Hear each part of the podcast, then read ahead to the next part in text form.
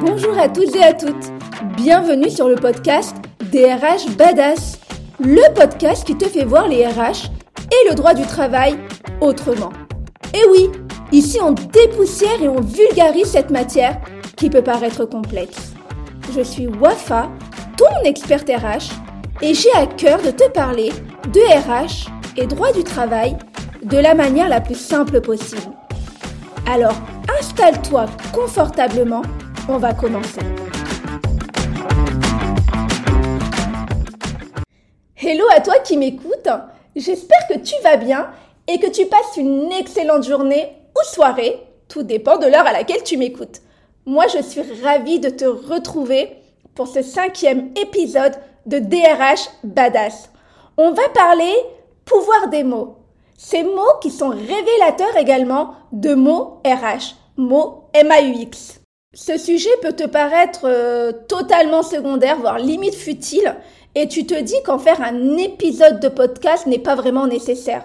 Alors laisse-moi te convaincre du contraire. Dans le domaine RH et juridique, un mot inapproprié peut créer de vrais mots. Un mot mal placé, mal utilisé, et c'est la diffusion de fausses idées assurées et hop, les malentendus sont là. Et parfois, l'utilisation de certains mots est révélateur d'un changement. C'est pourquoi il est nécessaire d'y prêter attention. Ingrid Benjis, qui était une écrivaine et femme d'affaires américaine, et que j'adore citer, disait que pour elle, les mots sont une forme d'action capable d'influencer le changement. Cette phrase, elle fait sens dans ce métier. Et l'utilisation des mots permet aussi d'anticiper l'évolution du paysage professionnel. Ces dernières années, tu as dû entendre parler de la qualité de vie au travail ou comment être heureux au travail. Et ces expressions, elles viennent également du fait que l'employeur a une obligation de sécurité vis-à-vis de ses salariés.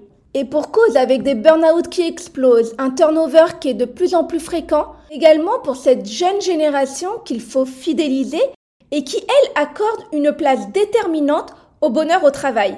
L'entreprise a dû s'adapter et des nouveaux métiers sont nés suite à ces notions de qualité de vie au travail ou comment être heureux au sein de son entreprise.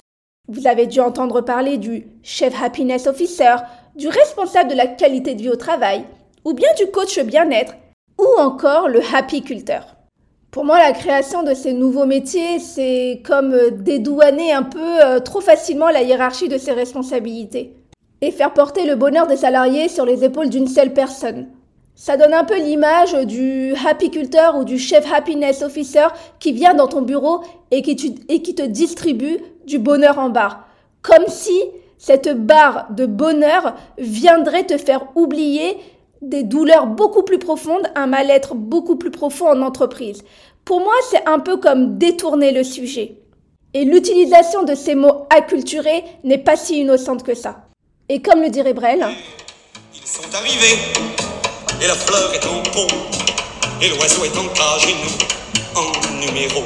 Car ils sont inventés, prison et condamnés, des casiers judiciaires rétaux dans la serrure, et les langues coupées des premières censures. Et c'est depuis lors qu'ils sont civilisés, les singes, les singes, les singes. Non mais cette chanson, elle est intemporelle. Comment utiliser les mots ou en créer pour nous rendre moins libres et créer du mal-être pour ensuite retrouver un moyen de nous sentir bien. Et clairement, le monde de l'entreprise ne déroge pas à la règle. Tu n'es pas vieux, t'inquiète, tu es juste un senior. Allez, tu peux partir à la retraite le plus tard possible. Tu n'as pas les compétences, nos sous-sailles, on t'envoie en formation. Ou comment répondre à tes demandes totalement à côté pour faire mine que je t'écoute? Non mais je suis perdue dans mon parcours carrière. Et voilà que je te sors de mon chapeau le bilan de compétences ou comment te sentir encore plus dans le noir le plus complet. Au final, on te dit simplement que tu as des qualités et des défauts eh ben, que tes défauts font que tu vois ton job de rêve s'éloigner et te dire que c'est totalement mort. Et j'ai juste envie de te dire, non, je vais laisser Amy le dire en chanson.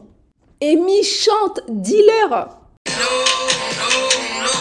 Tu as compris? Non, ne laisse pas de simples outils RH qui, pour moi, sont totalement obsolètes, te guider dans tes choix, te dire que tu n'es pas capable d'arriver vers le métier que tu as envie de faire et dont tu as toujours rêvé.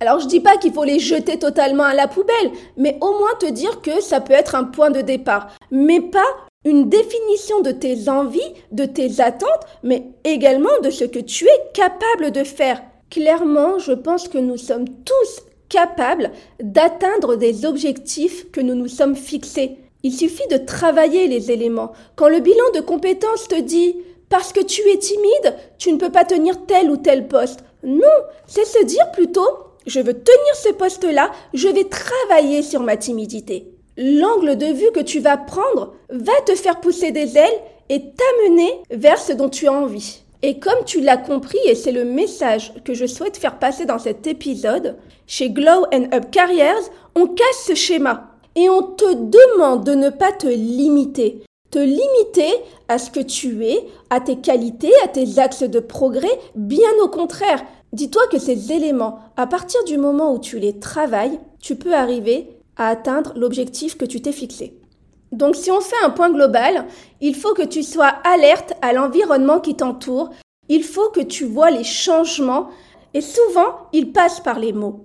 Ensuite, ne te bride pas. Ça n'est pas parce que X ou Y te dit que tu n'as pas les compétences, compétences que je mets entre guillemets, pour tendre vers tel ou tel métier que c'est réellement le cas. C'est à toi d'utiliser les leviers qu'on te donne pour atteindre le métier que tu souhaites.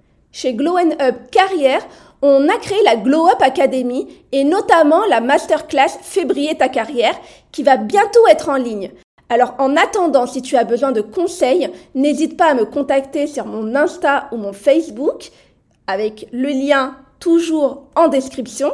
En attendant, je te souhaite d'être épanoui professionnellement, personnellement à partir du moment où tu es en accord avec toi-même, que tu es aligné avec tes valeurs, avec tes attentes, j'ai envie de te dire que la réussite est au bout et que le bonheur l'est également.